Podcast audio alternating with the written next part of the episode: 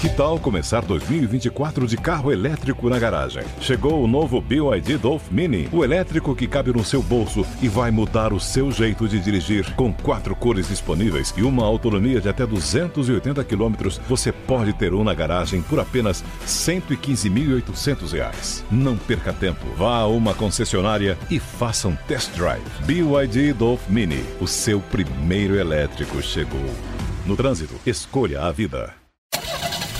Segurança. Eficiência energética. Tecnologia. Conectividade. Lançamentos. Super esportivos. Design. Mercado. Salões. Grandes campeões. Motosport.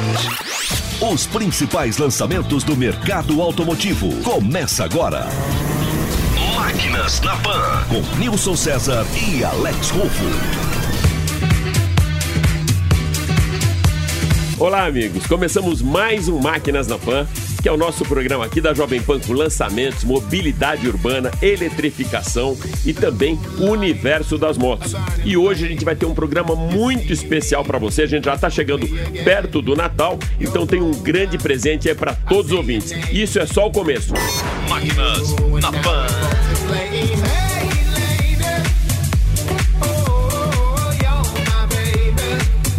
Como vocês sabem, meu parceiraço Nilson César já entrou de férias e ele sempre comentava comigo: o gato sai, o rato faz a festa. Então eu tô fazendo a festa hoje aqui no estúdio e a gente vai fazer um programa bem diferente. Normalmente a gente tem aqui o nosso sala de imprensa, que eu trago um convidado jornalista do meio da indústria para estar aqui com a gente. Dessa vez eu trouxe três grandes amigos feras aí do mercado. Então, primeiro quero agradecer aí a presença da Rafaela Borges, que é editora assistente do Jornal do Carro do Estadão. Tudo bem, Rafa? Tudo bem, Alex? Também aqui Glauco Lucena, que é jornalista especializado e também do site Autoban. Seja muito bem-vindo, Glauco. Obrigado, Alex. E o Tite Simões, que já teve várias vezes aqui no programa para falar de motocicletas. A gente não pode falar motoqueiro, né, Tite? É isso mesmo? Ah, pode sim, tá liberado para falar motoqueiro.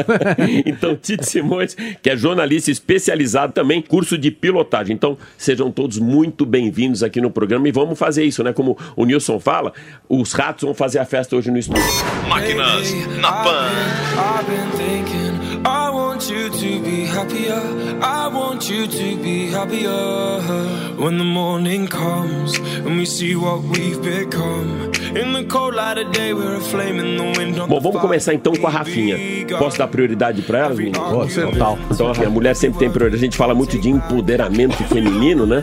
Então vamos já começar falando com a Rafaela Borges. Rafa, a gente comentava ainda há pouco que tem muito a história de modismo dentro da indústria em geral. E na, na indústria automotiva a gente vê isso muito com cores, com design, a tendência de carros pretos, carro prata para os premium, né? E uma tendência muito grande dos brancos. Como que tá isso hoje, Rafa? O branco ainda corresponde hoje à maior parte das vendas de carro zero quilômetro, segundo uma última pesquisa do Google. Então é branco e ainda tem muito forte também o preto e o prata. Mas a próxima tendência, segundo pesquisas de empresas de tinta, é o vermelho. Mas isso é uma tendência, a gente não sabe se vai realmente acontecer, porque no Brasil ainda existe a preocupação que carro colorido é, sofre maior desvalorização, que em parte é mito e em parte não é. Se você de repente encontra um comprador específico, por exemplo, eu adoro vermelho, que quer aquele carro, ele não vai ter uma desvalorização maior.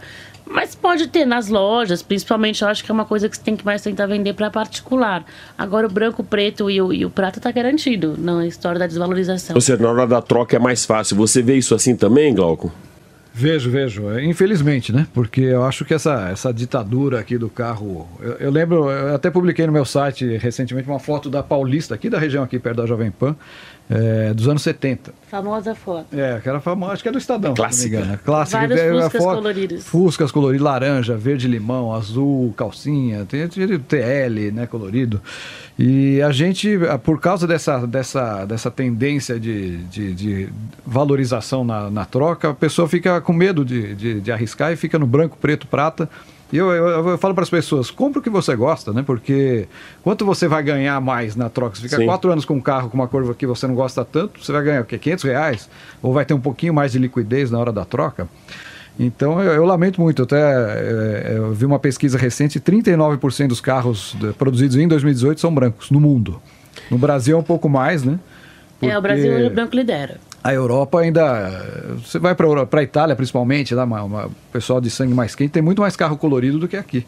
O Brasil, que é um país tropical, que deveria ter uma, um, um pessoal um pouco mais alegre. Aí, e acaba sendo mais escolha, conservador, né? É o mais conservador de, do, de todos os países que eu já rodei. É o povo mais careta em termos de cor de carro é o brasileiro.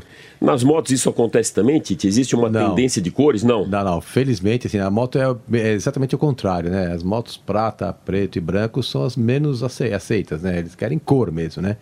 E a cor que está na moda agora é o laranja. Laranja agora entrou na moda com tudo. É, a Honda lançou uma, uma, uma moto pequena com cor laranja. É, já está todo mundo voltando para essa cor laranja, né? E, e, também não tem muito essa assim no Nordeste tem um pouco essa questão da cor influenciar na revenda, sabe? Isso tem sim, porque lá o vermelho é disparado a cor preferida, né? Existem explicações, vários tipos de explicações, algumas até engraçadas, mas é, quando você vai revender, vai vender uma moto usada é, a, a, vermelha eles pagam melhor do que nas outras cores. Incrível é, o que acontece cultural. Então, é o que acontece com o, o, branco dos carros também. Are you drunk enough now to judge what I'm doing? Are you high enough to skills that I'm ruined? Você está no Máquinas na Pan, a gente está batendo um papo aqui no estúdio com Glauco Lucena do Auto Bus, Titi Simões, especialista das duas rodas, e também com a Rafaela Borges do Estadão.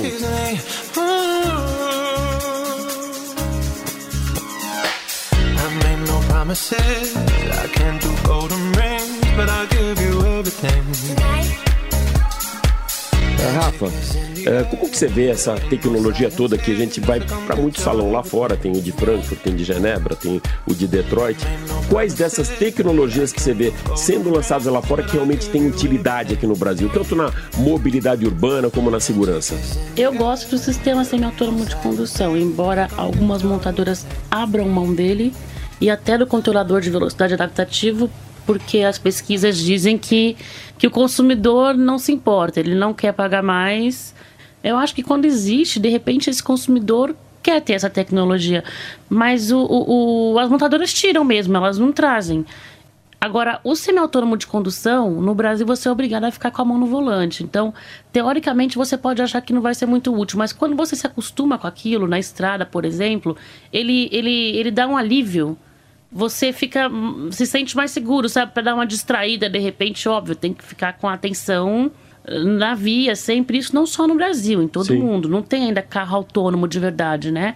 Mas ele, ele te relaxa, ele te dá um alívio, principalmente numa viagem longa, eu acho muito útil. Porque na estrada é a condição em que o sistema semi-autônomo de condução mais funciona. E a gente fala disso, fala muito de segurança, né, Glauco? Essa tendência dos SUVs de ser um carro mais alto, de repente mais encorpado, você acha que tem a ver também com a segurança ou faz parte dessa moda, um conceito de moda que veio para ficar aqui no Brasil? O SUV é, uma, é, uma, é, polêmico, né? Porque muita gente tem uma sensação de segurança maior no carro, mas ele não é um carro mais seguro em tese. Ele é um carro mais pesado, ele é um carro mais difícil de frear, é um carro que tem maior tendência a, a capotamento, né? Ele tem um centro de gravidade maior. Mas o que acontece é que a eletrônica embarcada acabou é, mitigando muito desses riscos. Então isso ajudou muito a, popular, a popularização do SUV. Então ele, ele, não é tão perigoso como ele já foi, ele, eles são menores, são mais leves, tem muita tecnologia que acaba tirando esses, esses contras do SUV, né? Ele é mais seguro em termos de visibilidade. Ele, ele dá uma impressão, é. mas eu acho que de repente até para a mulher que se sente mais alta, isso sim. tem uma visibilidade em maior. Né? visibilidade, com certeza ele, ele, ele favorece. Agora em termos de estabilidade lateral, ele não é mais seguro do que um carro de passeio. Máquinas na Pan.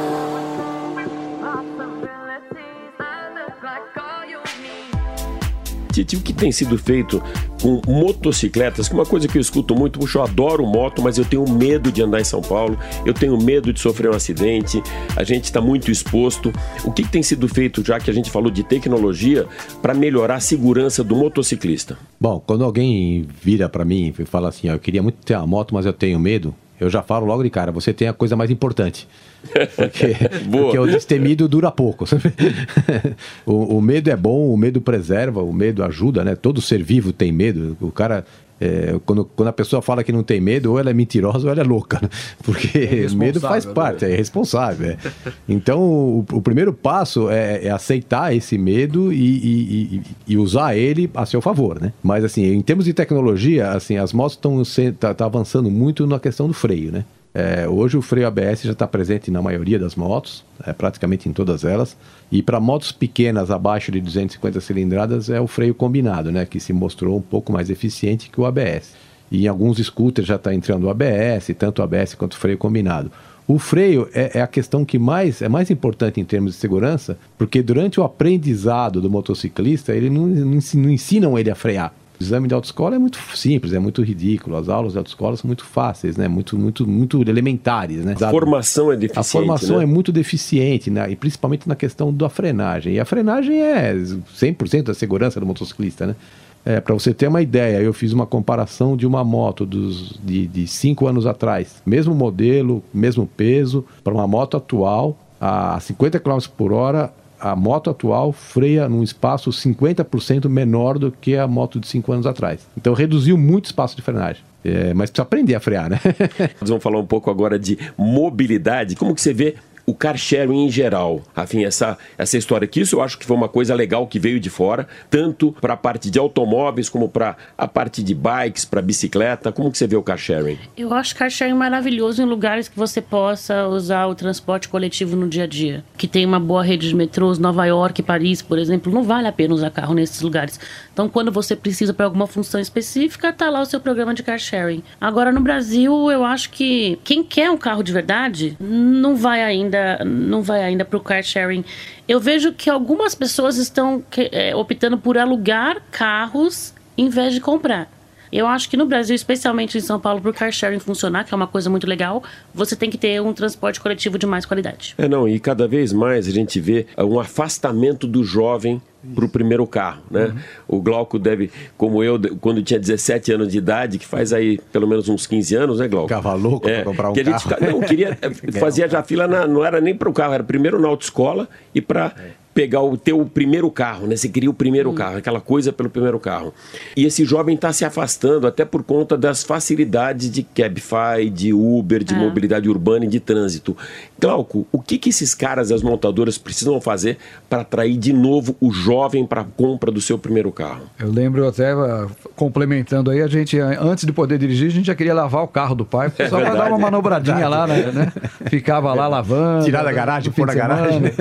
Então, eu, eu acho o seguinte, Alex, é, eu acho que isso é um fenômeno que não vai ter volta, não. Então, as montadoras já sabem que as mega tendências do mercado hoje são é, eletrificação, automação, compartilhamento, né? E carro conectado, né? São os quatro grandes movimentos. Esse compartilhamento é tão é, importante para as montadoras que tem, por exemplo, a GM é, anunciou a semana passada que vai fechar cinco fábricas no- no- na América do Norte, outra na Coreia, já fechou fábrica na Austrália, mas eles estão comprando empresas de car sharing, é, startups de car sharing, né, a a GM. Estão se reinventando, É, né? eles já sabem que é um fenômeno sem volta. O, o- o compartilhamento, o jovem não dirigir, o jovem é, usar um módulo de, de, de mobilidade no futuro que vai levar ele do ponto A para o O ponto jovem B. quer usar o celular, Sem né? dirigir. O jovem quer o celular. Meu filho tem 17 anos. Ele, Por isso que ele, Ele não entra gosta... no carro Ah. quer estar já conectado. Ah, ele não quer dirigir porque ele quer usar o celular. É, ele então, o não- carro não- autônomo é primordial para ele. não vai querer, não vai querer dirigir. Ele, ele tá no carro ouvindo música e no celular, né? E- e- Esse princípio do compartilhamento, principalmente veículo elétrico, né? Eu acho que isso vai, vai explodir. Já tem várias empresas eh, trabalhando com esse setor, eh, tanto a bicicleta quanto o patinete. E o que eu percebo nos jovens também, né? Alguns que não querem ter carro porque eles não querem ter a pecha de ser poluidores, né? Eh, jogadores de. de Já tem uma de- outra conscientização, É, né? conscientização. Então, ó, eu acho que talvez mude um pouco a hora que entrar o veículo elétrico realmente eficiente, né? E outro ponto, Tite, só para complementar isso, é, a questão do carro da nossa geração era, era te dar acesso a, lugar, a alguns lugares, a pessoas. Então você ia para um, para um lugar, para conhecer gente. Hoje você com as redes sociais, você eles já estão é. conectados o tempo todo. Você não as pessoas vão até você, né? É, é, é o carro para promover encontros, né? Como, como era no nosso, na nossa geração. É. Eles não são tão a favor do status, eles têm essa questão mais é, politicamente correta do, do, ponto de vista ambiental. Eu até vejo, eu até vejo assim, o jovem hoje, como o Glauco estava falando sobre o filho dele, não tão interessado no carro, mas ele está interessado no carro, ele vai de Uber. Ele vai, ah, não, o vai. carro, é o carro. É, é, é, é a posse do compra carro. do carro, mas na utilização sim, então, né? É engraçado, sim, isso é interessante. Sim, o transporte coletivo no Brasil não, não, não supre a necessidade, né? É como Los Angeles. Como é que você não vai ter carro em Los Angeles? que é diferente de Nova York, né? É. Você não tem transporte coletivo em Los Angeles, tem um metrô que fica só no centro da cidade. Então, assim, o car sharing no, no nos moldes que, que, que a gente estava comentando aqui lá não funciona. Por outro lado, eles são super a favor do carro elétrico, que é a a vertente politicamente correta, né? E a Volkswagen, inclusive, decretou o fim do carro a combustão em 2026. Isso foi ontem ou anteontem, na é. linha dela. Então, então, mas eu acho que o Brasil está muito atrasado tá, em tudo isso. Está é, atrasado em termos, mas se você pensar que esse ano a gente vai fechar com 43% das vendas de automóveis e comerciais leves do Brasil, 43% foram para venda direta. É. Então já está tendo, cada vez mais as locadoras estão comprando carro, o pessoal é, de Uber, né? Às vezes nem, nem compra o próprio carro, é, aluga um carro de alguma empresa frotista, né? Para usar uhum. como Uber. Então, é, isso já é um pouco de reflexo desse, de, de, da não posse de carro. É verdade. Um pouco antes de você chegar aqui no estúdio, fiz uma pesquisa aqui na redação e já tinha conversado com alguns filhos uh, de amigos, né, para saber como que é essa história do carro para eles e que dúvidas que eles teriam. Então essa eu vou jogar agora para Rafinha. Qual a dica que você tem? Isso veio aqui da redação essa dúvida também. Como escolher o melhor carro e se esse carro deve ser o carro novo, zero quilômetro, ou se para começar com um semi-novo. Olha, eu gosto da ideia do seminovo, embora você tenha que saber a procedência. É, mecânico de confiança na hora de olhar, seja comprando de lojista ou de particular, é uma coisa muito importante para ver o estado geral do carro. Só que o seminovo ele tem uma limitação para algumas pessoas. Bem mais difícil de financiar. Os juros são mais altos, menos parcelas. Então, às vezes eu vejo muito comentário em rede social, nas redes sociais do Jornal do Carro, é pelo preço desse up eu compro um Corolla. Tá, você compra um Corolla muito mais velho, você tem toda a razão. Agora vai financiar esse Corolla. É outro mundo. A parcela, de repente, não, não, não vai caber no seu bolso. Então as pessoas têm um pouco de ilusão também em relação ao carro usado. Por outro lado, ele já passou pela pior desvalorização, que é a do primeiro ano, do segundo ano também é bem aguçada. E você realmente consegue comprar uma coisa melhor, com mais tecnologia, é, do que quando compra o novo. E tem que ver a garantia também. Eu acho que muito antigo, por exemplo, 4, 5 anos, que a garantia máxima é de 3 anos, por mais que o seu mecânico de confiança que, fale que o estado está maravilhoso, ele vai começar a dar problema. E aí vem o prejuízo. Trap, trap, money, money. Got me in my Que legal, cara. A gente tá aqui batendo um papo super animado com o Glauco do Auto Bus, com o Tite Simões, nosso especialista de duas rodas, e também com a Rafinha, a Rafinha do Estadão, do Jornal do Carro do Estadão. Máquinas na Pan.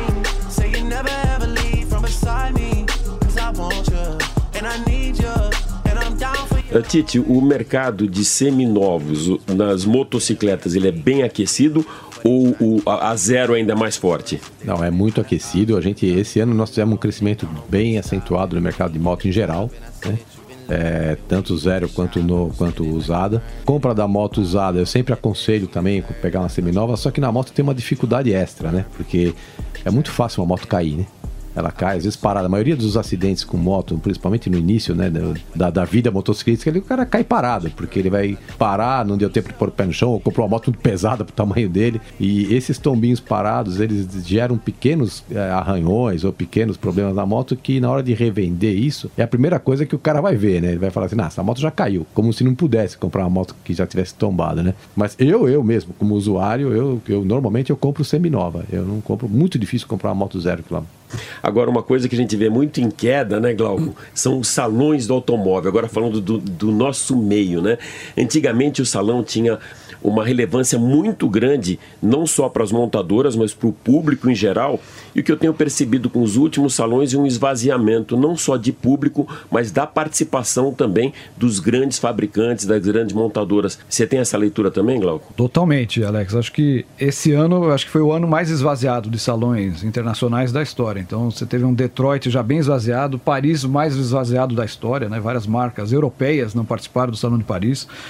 Uh, mesmo no Brasil, vai você pensar que a Citroën, a Peugeot, Land Rover, Jaguar, Volvo e Jaque, você teve seis marcas importantes que não participaram do Salão do Automóvel e a tendência para o ano que vem é pior ainda. Detroit, é, quase ninguém vai para Detroit em janeiro. Em compensação, no mesmo mês, no, em Las Vegas, lá na, na, Califórnia, tem a CES, que é uma, uma feira de tecnologia que cada vez mais atrai as montadoras. Então é, uma, é, um, é um ambiente onde elas podem expor suas tecnologias de mobilidade, de eletrificação, de automação, conectividade. E já neste ano. E que está muito próximo da indústria automotiva, sim, né? Sim, esse ano. Esse ano é a previsão de ser o melhor ano da, da feira para a é. indústria automotiva. Esse ano, agora ainda, 2018, uh, em janeiro, começo de janeiro, teve lá o CEO da Volkswagen, o CEO da Toyota, se não me engano, o Carlos Gon ainda estava em liberdade, participou dessa, dessa feira. Ele.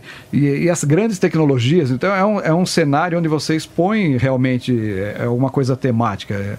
É, é, o salão era. Eu vejo o salão como uma coisa meio medieval, aquela coisa de feira, né? Que você precisa. Também que é, numa era pré-internet, pré pré-conectividade, que você precisava de um espaço físico para juntar produtos e juntar é, consumidores, né? Clientes que vinham de outras cidades para ver os carros.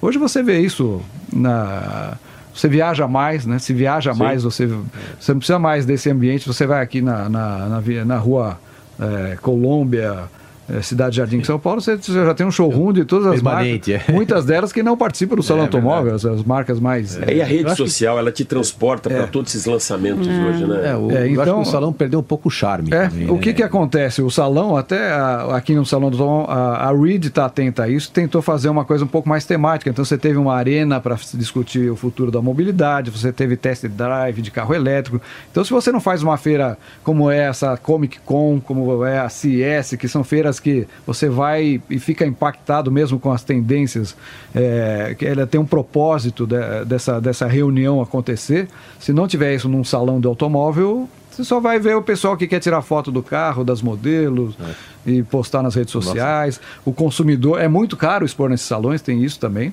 né? É, você, para a montadora que está apertada aí com investindo no mercado atual e já tentando prospectar para esse futuro da mobilidade, você está com orçamento apertado, você gastar para um salão que não vai te trazer tanto retorno, é por isso que elas fogem. É muito caro você expor nesses salões e não traz o retorno é, institucional de imagem, de, de, de, temática e nem de. Ninguém compra carro em salão, você não pode vender carro no salão.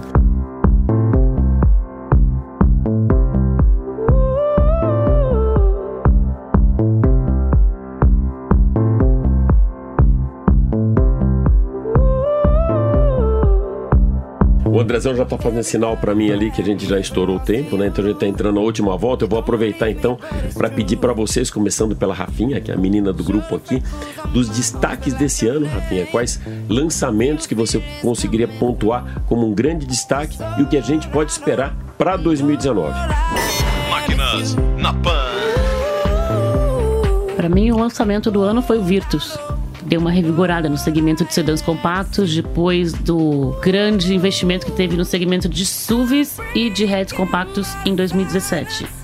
Teve Yaris também, né? A versão sedã, inclusive, esse mês vendeu mais que a hatch. A hatch tá desapontando um pouco, né, Glauco? Não, uhum. Parece que não tá vendendo como a Toyota esperava ou como se esperava por ser um Toyota um pouco mais em conta do que o Corolla. E eu acho que no ano que vem é o T-Cross o grande lançamento. Porque eh, tem as picapes intermediárias, por exemplo, a Tarok, mas eu não sei se ela vem no ano que vem. Acho que é só 2020. Eu acho que o ano que vem tem tudo para. Os consultores que eu converso, eles fazem bolão para ver se a Volkswagen vai assumir liderança o ano que vem ou em 2020, que, vai, que hoje era a General Motors, né? Eu acho que foi um ano, se você pensar bem, foi um ano fraco de lançamentos, mas isso tem uma explicação, que é a ressaca da crise. O carro demora quatro anos para ser desenvolvido. A crise estourou aqui em 2014, 2015. Então, tirando a Volkswagen, que estava numa situação muito delicada e não podia se dar o luxo de parar de investir, quase todas as outras montadoras congelaram seus investimentos. A Toyota também insistiu nesse Ares, que era um projeto antigo e ela costuma manter a sua cadência de lançamentos, mas tirando Toyota e Volkswagen, todo mundo tinha congelado o investimento. Agora que o mercado começou a reagir no passado, a gente vai começar a ver muito lançamento a partir de 2019, 2020. Na, na próxima década a gente vai, vai ter um retorno de quantidade de lançamentos. Então foi um ano de poucos lançamentos, muita venda direta, como eu já falei, né? E o SUV crescendo. Acho que eu, eu, fiz uma, uma análise aí do mercado. O único segmento que ainda tem alguma emoção, que a gente não sabe quem vai ser o líder, até o fim, faltando essas três semanas para acabar o ano, é o SUV compacto, que o Creta está ameaçando superar o HRV, que é o tricampeão do, da categoria. E todos os outros estão definidos desde o meio do ano. O Onix já é líder desde o meio do ano, e, no, com essa chegada do, do Volkswagen T-Cross ano que vem, vai por mais tempero nesse segmento, que é o mais agitado. É, a tendência é que na virada da década 30% dos carros vendidos no Brasil sejam SUVs. Então eu vejo cada vez mais o SUV que já, acabou, já dizimou as peruas os hatches médios e agora começa a avançar sobre os sedãs médios, dominando o mercado nacional. Tite, duas rodas. É, no mercado de moto, assim, não existe assim, um lançamento que tenha sido bombástico esse ano, né? mas o que, o que, que aconteceu de interessante é uma tendência que já, já vinha lá de fora, que chegou aqui no Brasil, que é das motos clássicas, com, com visual de clássica, mas com tecnologia moderna, né? Tipo vintage, não? Vintage, é. É, é um vintage, assim, que é o caso que, assim, das, das Triumph Bonneville, da Kawasaki 900, que a gente já conversou uma vez, né? A Royal Enfield, que está aqui no mercado, né? Essa, essas motos, elas têm uma cara de moto, moto mesmo, né? Então, você olha para ela, você identifica que é uma moto, não tem carenagem, não tem é, paralama alto, nada. Não, ela tem a cara da moto, da moto que meu avô tinha, né? E, e, e um dado interessante é que são motos que não são visadas para roubo, né? E isso é uma coisa que mexeu muito com o mercado de moto nas grandes cidades. Quando as pessoas vão comprar uma moto, elas me perguntam assim, mas essa moto é muito visada para roubo? Eu falo, ah, eu não sei porque eu não sou da polícia, né? Não, não, não, não atuo nesse mercado, mas essa preocupação, só o fato de existir essa preocupação, já acende uma luz dizendo que, olha, temos que olhar para isso com um pouco mais de cuidado. Mas é, o outro dado interessante é que esse ano chegou no mercado brasileiro, chegaram no mercado brasileiro duas marcas novas, que é, entraram de forma muito discreta, né? Uma é a Haojui, que é uma marca que, que produz as motos para Suzuki, as motos de baixa cilindrada, e a outra foi a Kinko, que, que lá fora tem uma ligação forte com a Kawasaki, né? Isso mostra que sim, se, se tem marca nova chegando, é porque eles sabem que o mercado vai crescer, né? Ninguém vai introduzir uma marca nova aqui sem ter perspectiva de mercado. E, assim, esse ano a gente espera fechar o mercado de moto com quase um milhão e a gente acredita muito que no ano que vem deva chegar no milhão e meio fácil, fácil. Lately, I've been, I've been thinking, I want you to be happier, I want you to be happier when the morning comes. Legal, a gente teve um programa hoje mais que especial aqui. Inauguramos mais uma vez um quadro na ausência de Nilson César, que deixou bagunçar um pouco aqui o estúdio. Ao invés de a gente trazer simplesmente o sala de imprensa, a gente teve praticamente uma coletiva de imprensa com três feras no mercado. Então começo aí me despedindo e agradecendo a Rafaela Borges do Estadão por estar mais uma vez aqui com a gente, Rafinha. Obrigada a você, Alex, eu adorei. Legal, e vai voltar mais vezes, né? Claro. Glauco, também super obrigado, especialista do mercado. Já teve dos dois lados, né? Assessoria de imprensa das montadoras e hoje no Autobus. Muito obrigado por você estar aqui com a gente hoje, Glauco. Foi um prazer, Alex, e vamos repetir essas coletivas que elas rendem, né? Com certeza. Vocês são os pioneiros, agora vocês vão dar carta branca ou colocar na lista negra aqueles que eu trago aqui, tá? Vou estar sempre consultando vocês, então, tá? Vocês são os padrinhos desse novo quadro, então vocês têm esse direito. E Tite Simões, que já teve esteve muitas vezes falando com a gente aqui sobre motocicletas, mobilidade, eficiência energética, segurança, que é muito importante nas motos, e que é consultor técnico aí de algumas montadoras, de alguns produtos. Muito obrigado por estar aqui com a gente, Tite. Eu que agradeço. Só um recado pro Wilson César, apesar que eu peguei a caneca dele para tomar café aqui. Já que ele não tá aqui, usei a mesa dele, fiz mal bagunça. Fiz muito bem, bagunçamos o coreto aqui com essa trinca aqui de ases, a gente fecha o programa de hoje com muito brilho, muita informação e o Máquinas na Pan dessa semana fica por aqui. Super obrigado pela sua audiência e até a próxima. Máquinas na Pan.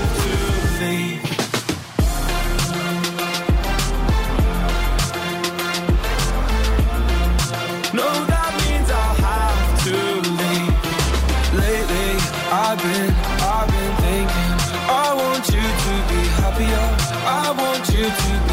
happier